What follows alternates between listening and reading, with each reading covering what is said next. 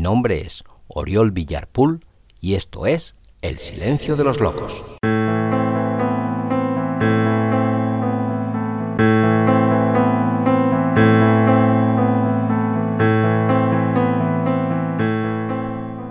Hola, hola, hola. Sé bienvenida, sé bienvenido a un nuevo episodio de este tu podcast llamado El Silencio de los Locos. Hoy voy a leer un relato.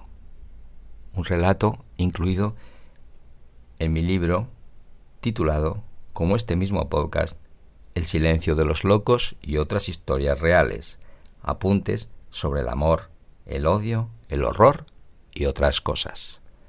Este libro podrás encontrarlo en Amazon. Es un libro de relatos, entre los cuales está incluido el que voy a leer hoy, llamado un sangriento striptease. Y dice así.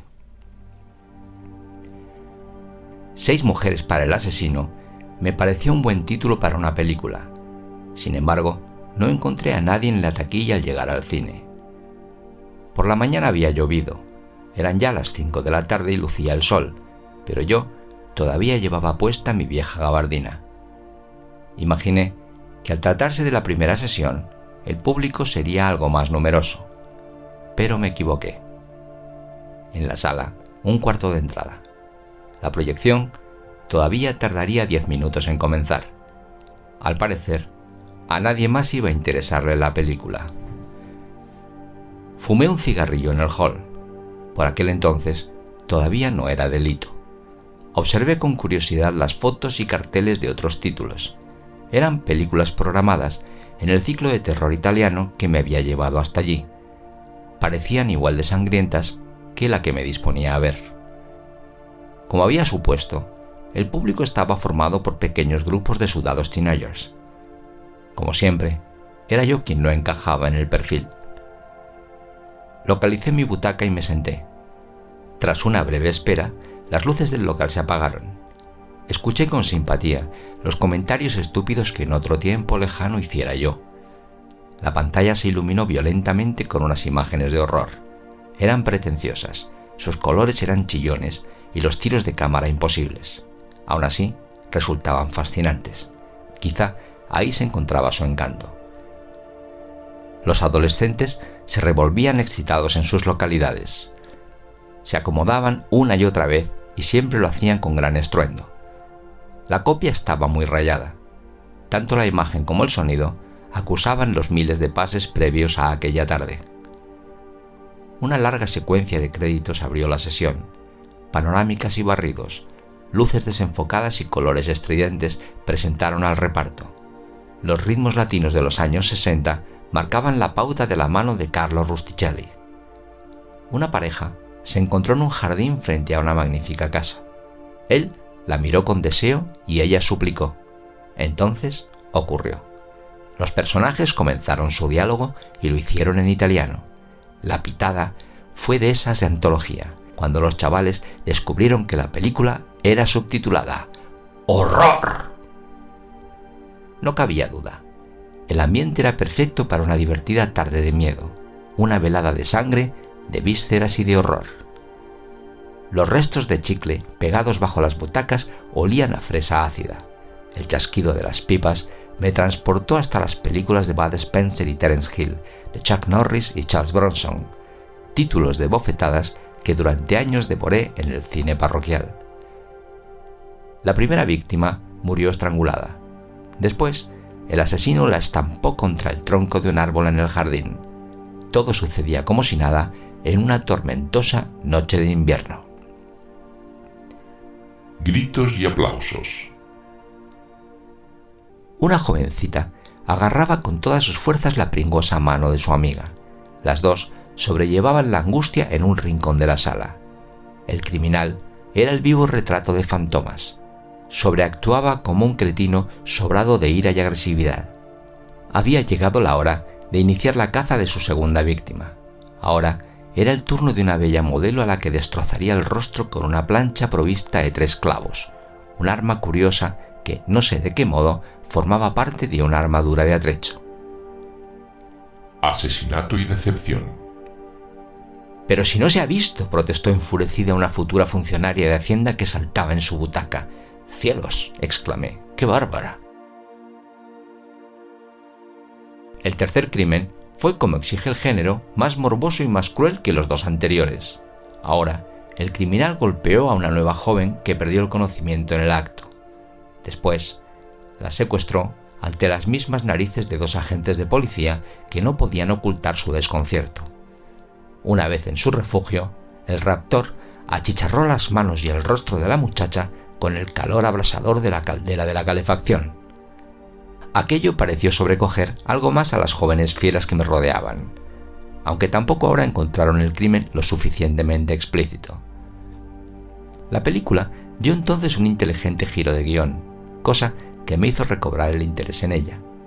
Ahora, los asesinatos, aun siendo menos brutales, resultaban más elaborados. El protagonista los ejecutó con una mayor sofisticación, pero aquellos animales sedientos de sangre habían perdido ya toda esperanza. A estas alturas del drama ya solo hacían planes para el fin de semana. Cuando cayó la enésima peladura de cacahuete sobre mi cabeza, cuando sufrí una patada más en el respaldo de mi butaca, cuando el niño de voz mutante repitió otra vez el mismo mal chiste, entonces fue cuando mi paciencia dijo ¡Basta! Harto. Con los ojos desorbitados me puse en pie. Lancé una dura mirada a los asistentes. Me dirigí al patio de butacas y grité ¡Basta ya! La luz del proyector me cegó, con los mismos colores que había pretendido asustarme. Los pequeños salvajes me observaron en silencio. Podía ver el pánico en sus rostros. Sus incipientes bigotillos se pusieron en guardia. Me sentí poderoso. Me disponía a cantar las 40 a todos aquellos imbéciles cuando alguien me arrojó una naranja. Esta reventó en mi cara y me convirtió en un cubo de basura. No tuve tiempo para enfadarme. Aquella chusma, oculta en la oscuridad del local, me insultaba con saña. Veloz y decidido, extraje de mi bota derecha un machete y barrés fabricado por Cuchillerías Uribe Richigierdi en 1981. Siempre lo llevaba conmigo desde que trabajé como jefe de seguridad en el Club Estudio 69 en Nueva York. Nadie tuvo capacidad de reacción. Rebané el pescuezo a la primera niñata a la que pude reducir. No me fue fácil colocarla en una posición adecuada. Ella pataleaba como una hiena y yo continuaba cegado por los destellos italianos del proyector. Creí que mi reacción pondría las cosas en su sitio, pero no surtió ningún efecto. Más bien al contrario, pareció divertirles. Ahora, todos a una, pedían eufóricos más sangre y más violencia. ¡Otra! ¡Otra! ¡Otra! gritaban enloquecidos. Y como aún no se debe a su público, comencé a asestar cuchilladas a diestro y a siniestro. Sentí con un enorme placer el cálido chorretón de la sangre al golpear en mi rostro. No pueden imaginar qué jolgorio. Tanta actividad criminal me había llevado hasta el centro de la sala. La luz del proyector ya no me deslumbraba. Vi a una parejita que me observaba con terror. Estaban abrazados como si les fuera la vida en ello. Y tenían razón. Los degollé sin compasión. Las palomitas se tiñeron de rojo dentro de sus bocas. Al hacerlo, detecté una gran pericia en mis métodos que creía ya olvidada. ¡Qué caramba! Todo necesita un poco de práctica. Las dos cabezas de los dos enamorados rodaron por el pasillo central hasta caer en el foso de la orquesta. Allí se fundieron en un bonito beso final. ¡Qué ovación! Yo estaba radiante y ellos eufóricos. Aplaudían de tal modo que saltaban chispazos de sus manos y la luz se hizo en la sala. Ante la insistente petición del público, subí al escenario. Descabecé en mi camino a otra media docena de infelices. Una vez en lo alto de la escena, observé a esos críos que en vez de sentir miedo me jaleaban. Lancé mi machete contra un acomodador que me observaba desde un rincón. El lanzamiento fue certero. Partió en dos el corazón del pobre hombre. No tuvo tiempo ni de saber cómo moría. Con el fruto de sus entrañas tiñó el patio de butacas de un rojo mortal. Sublime. Me deshice de mi gabardina como una vedette en un sangriento striptease. Había llegado el momento de descubrir mi gran sorpresa. Lo hice como si el gozo por tanta furia hubiera ralentizado mis movimientos. Extraje muy despacio una escopeta de cañones recortados, una maravilla que esperaba su oportunidad bajo mi brazo izquierdo enfundada en una cartuchera de piel de iguana nepalí, un regalo de Shun Lai, una antigua amante coreana. Exhibí el arma entre el alborozo general, pegué sus cañones a mi sien derecha. Mi sangre revolucionada fluía veloz, presionando mis venas hasta lo imposible. Apenas sentí el frío metal en contacto con mi piel. Cerré los ojos y guardé silencio. La locura lo dominaba todo. No podía fallar. No podía hacerlo ahora tras haber llegado hasta allí. Había creado la expectación necesaria, había dado los pasos exactos para crear el dramatismo preciso. Tenía que llegar al clímax y tenía que hacerlo de modo magistral había llegado mi gran momento. Era el tiempo para la gran obra de mi vida y también de mi muerte. Apreté ambos gatillos ante el fervor popular.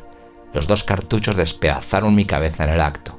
Mi arrebatada masa encefálica se desparramó sobre la pantalla.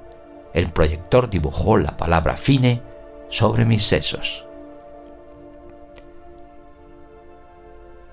Todo en aquella experiencia fue fascinante, pero si hay que poner alguna pega, he de reconocer que lo que más me dolió fue no poder saludar, no tener la oportunidad de agradecer su entusiasmo a aquellos jóvenes.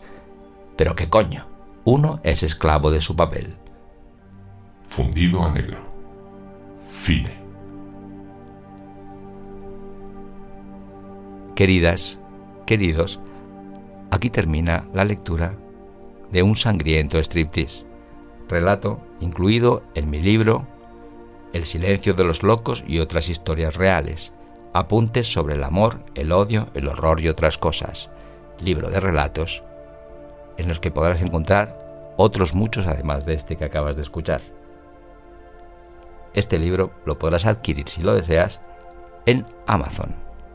Ya sin más, me despido de vosotros deseándoos toda la felicidad del mundo. Muchas gracias y hasta pronto.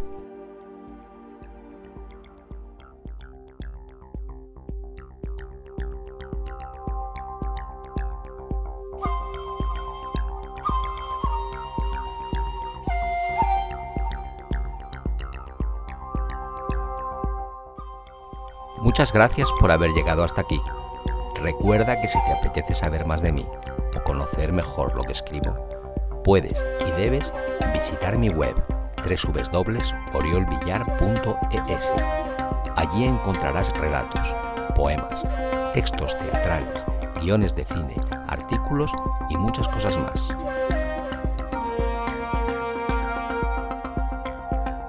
Si quieres contactar conmigo, puedes hacerlo en Facebook y en Instagram. Escribe Oriol Villar Escritor y allí te estaré esperando. Si te apetece adquirir mi libro Microdolor, escribe en Google Microdolor Amazon y lo tendrás a un solo clic de ti. Si prefieres el correo electrónico, contacto arroba oriolvillar.es es tu opción.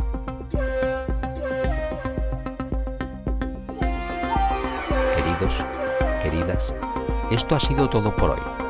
Espero que el episodio te haya gustado y si así ha sido, compártelo en tus redes sociales para que otros puedan disfrutarlo igual que tú has hecho. Y nunca olvides que la belleza es la otra forma de la verdad.